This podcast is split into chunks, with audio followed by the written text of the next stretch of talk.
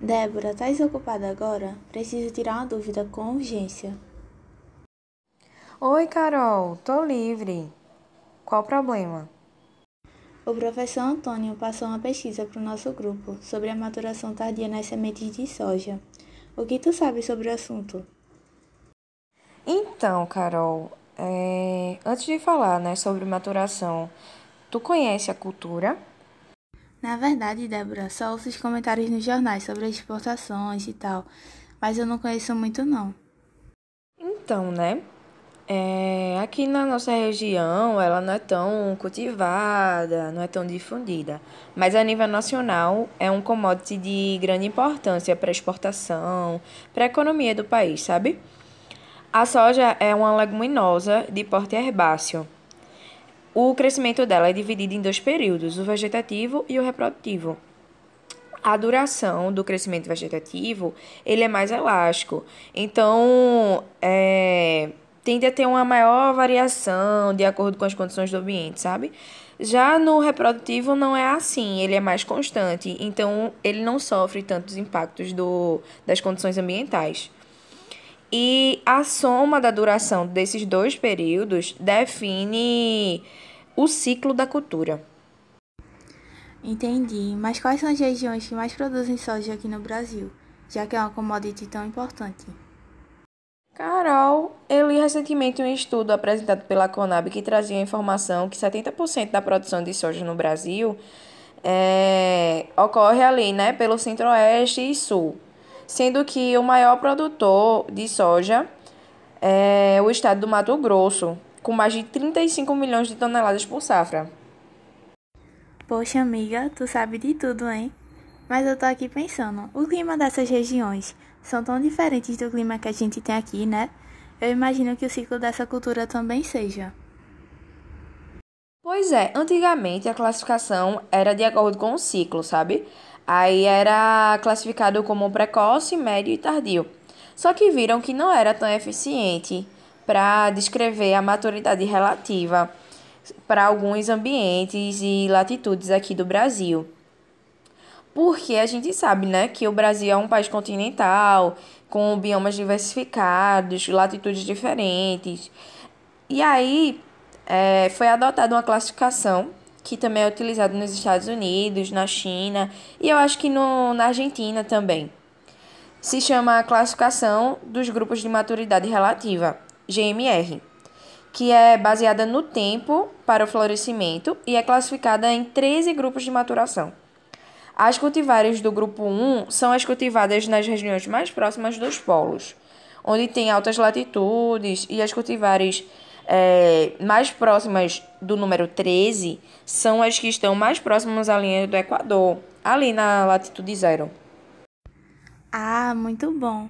Assim fica uma classificação mais universal em relação ao ciclo, né? Entendi. Isso mesmo, e tipo, na prática, o crescimento, o desenvolvimento, o rendimento da soja depende de uma interação entre o potencial genético de um determinado cultivar com o ambiente. E tipo, existe uma interação perfeita entre a planta de soja e o ambiente. E quando ocorre mudança no ambiente, também ocorre no desenvolvimento da planta. Então, assim, é muito importante que o produtor saiba como a soja cresce e se desenvolve, porque a classificação em relação à maturidade ou ciclo de maturação é baseada na adaptabilidade de um cultivar de soja, sabe? Em um, uma estação de crescimento, em uma determinada região. É, uma cultivar de maturação tardia, ela pode formar mais folhas ou desenvolver-se mais lentamente que o indicado. Então, o, o sistema de representação divide o desenvolvimento da planta justamente naquelas fases vegetativas e reprodutivas é, também dividindo a vegetativa de forma numérica, sabe? V1, V2 até Vn. É, os dois primeiros estados é que são designados como VE, que é estádio de emergência, e VC, que é estádio de cotiledone. E o último estádio é vegetativo, que é VN, né? Onde N representa o número do, do último nó vegetativo formado por cultivar específico, né? Por um cultivar específico. Os estádios reprodutivos, eles descrevem detalhadamente o período de, do florescimento até a maturação. Aí são denominados pela letra R, seguida dos números 1 até 8. Os estádios reprodutivos, eles abrangem é, quatro distintas fases de desenvolvimento. É, o R1 e R2 é o florescimento, R3 e R4 é o desenvolvimento da vagem. E o desenvolvimento do grão, R5 e R6, e a maturação da planta, R7 e R8. E tem como a gente saber quando já está no ponto de colheita só em olhar? Então, Carol, é, a maturidade fisiológica, de maneira geral, ela ocorre quando atinge o máximo de acúmulo de matéria seca. Que isso acontece mais ou menos antes da época em que as sementes estão aptas para serem colhidas. E aí, a partir disso, começa o processo de deterioração. Esse ponto máximo, ele pode ser interpretado no campo pela cor das sementes, do hilo e das vagens. É importante, muito importante, conhecer esse ponto exato da colheita, sabe? Porque a partir daí você começa a perder, né? Então, é, você tem que saber muito bem sobre a cultura que você está cultivando. Porque aí, se você retarda a colheita, você contribui para que essas percas é, aconteçam, né?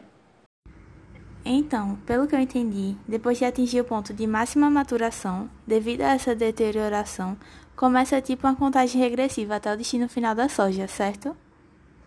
Pois é, Carol. Por isso que eu te falei sobre você saber muito bem com que você está trabalhando, né? Conhecer muito bem a cultura, os pontos específicos e a colheita da soja é, é muito importante de fato, né? Saber sobre essa maturação, porque realmente, conforme o tempo vai passando, realmente vai começando as perdas, sabe? E o produtor não quer isso, né?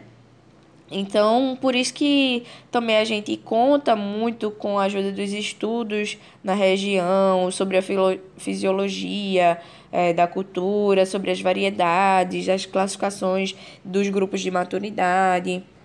Porque o, o desenvolvimento e a maturação são fenômenos importantes na tecnologia de produção de sementes, pois tem ligação direta com a qualidade delas, desde a fase de reprodução, colheita e até pós-colheita, né?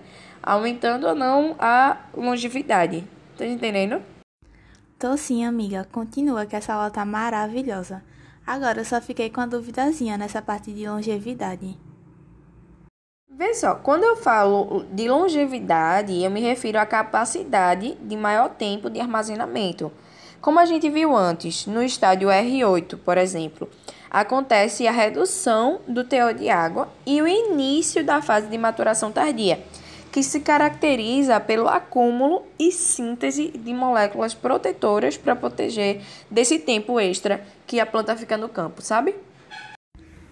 Ah, agora sim você explicou direitinho sobre o tema do nosso trabalho. Eu entendi tudo. E assim, Carol, é, a maturação tardia, ela traz o benefício, né? Da viabilidade da semente, da longevidade da semente, que é muito importante, né? Para os aspectos ecológicos, agronômicos e econômicos, porque promove uma maior é, viabilidade, vamos dizer assim, né? De fato, ao longo do armazenamento. Muito bom, muito obrigada, viu, amiga? Agora eu vou fazer uma chamada de vídeo com a Beatriz, a Milene e a Conceição. Pra quem, mulher? Me conta. Pra dividir todo esse conhecimento sobre o assunto, né? Tenho certeza que nosso trabalho agora vai ficar ótimo. Muito obrigada, amiga, por compartilhar toda essa sabedoria com a gente, viu? Até mais.